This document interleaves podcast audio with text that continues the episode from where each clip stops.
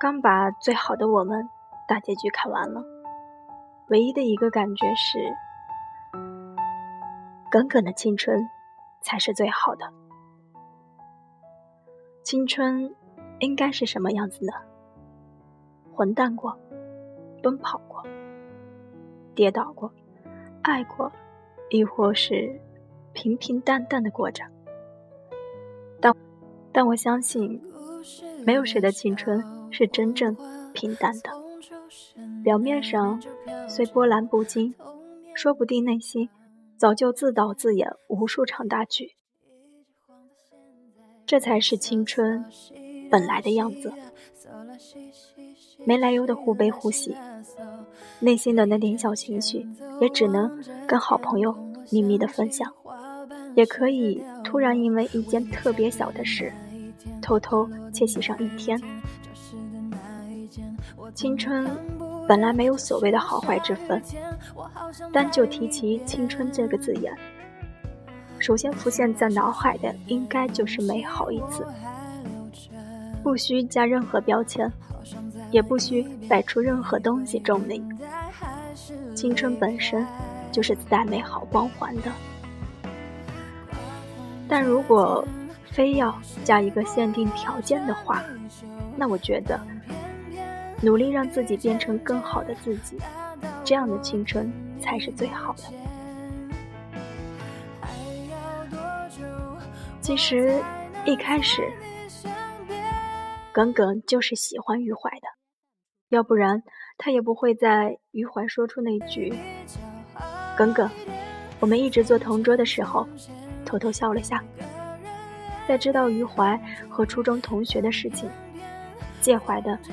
去问周末，那分明是一副吃醋小女生的模样。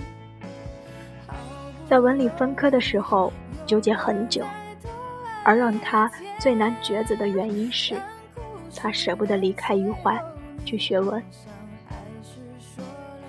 哪怕他心里很清楚，也许文科真的会对他容易些。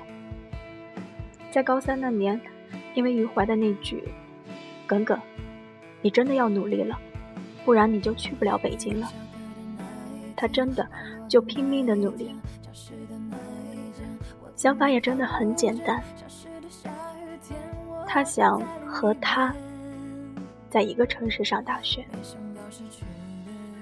而喜欢一个人的力量也是蛮强大的。为了能够和余淮在同一个城市上大学，他真的开始努力的学习。支撑他走下去的最大动力，就是余淮和北京。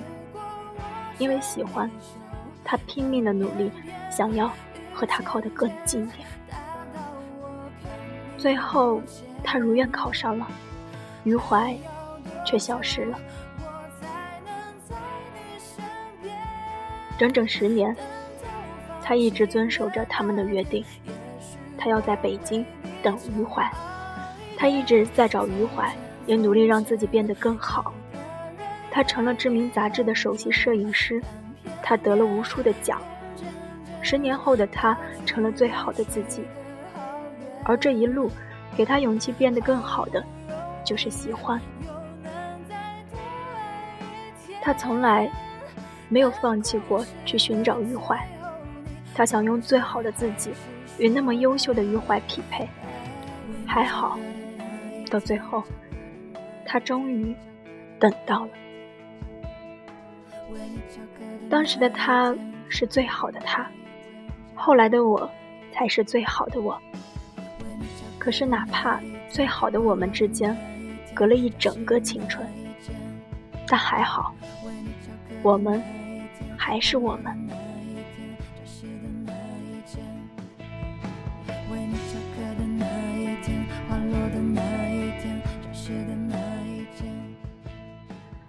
因为喜欢上一个人，把自己变成最好的自己，这样的青春，真的是很酷的。最理想，也是大多数人最想要的爱情，大概就是，因为我喜欢你，你激励着我变得更好。就像初恋这件小事，那个为了自己喜欢的人，努力让自己变得更好的小水，大概是最能感动我的情景。平凡如我们，喜欢上一个特别耀眼的人，也说不出原因，你就是被他身上的某种气质吸引着，甚至你都还只敢偷偷看他一眼，你都不敢上前和他说一句“你好”。可也正是因为这份喜欢激励着你前进，你想要一点点和他靠近。喜欢也真的是一个有魔法的东西，很多时候你不需要他的只言片语，你都会主动努力把自己变成最好的样子。在生活里，我们总是强调说要多和积极、充满正能量的人相处，而如果可以。我也希望你们也能够拥有一个正能量的爱人，你会被他们的正能量所感染。遇到问题，首先不是抱怨，而是想办法解决问题。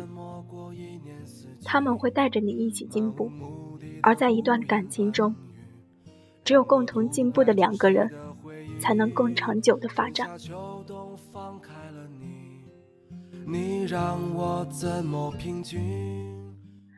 八月长安说：“也许平凡的我们，拥有的第一个秘密，就叫做喜欢。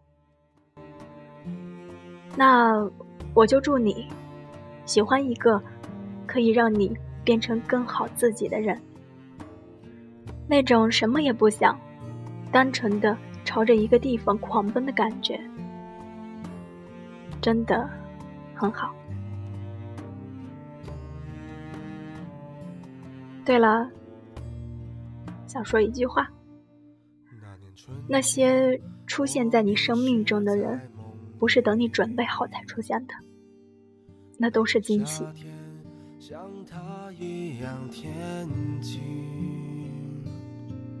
那年秋天的风，映入慌乱的耳际；那年冬天，身边缺了你。好了，今天的节目就到这儿了。我是缺点，晚安。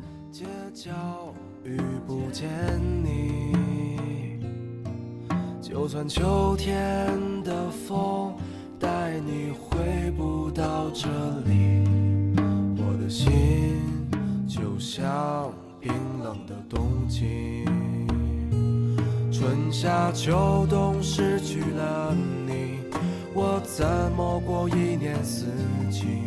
漫无目的的胡言乱语，让我独白出谁的回忆？春夏秋冬放开了你，你让我怎么平静？你的话就像秋风无情。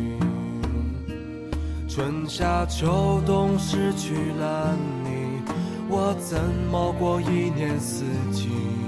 漫无目的的胡言乱语，让我独白出谁的回忆？春夏秋冬放开了你，你让我怎么平静？你的话就像秋风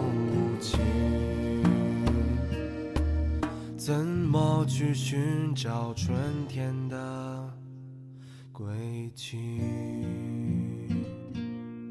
看着大雁一起回归远方，心中想着伴随你的姑娘，看着落叶飘落，回到家乡的彷徨。保持着习惯的想象。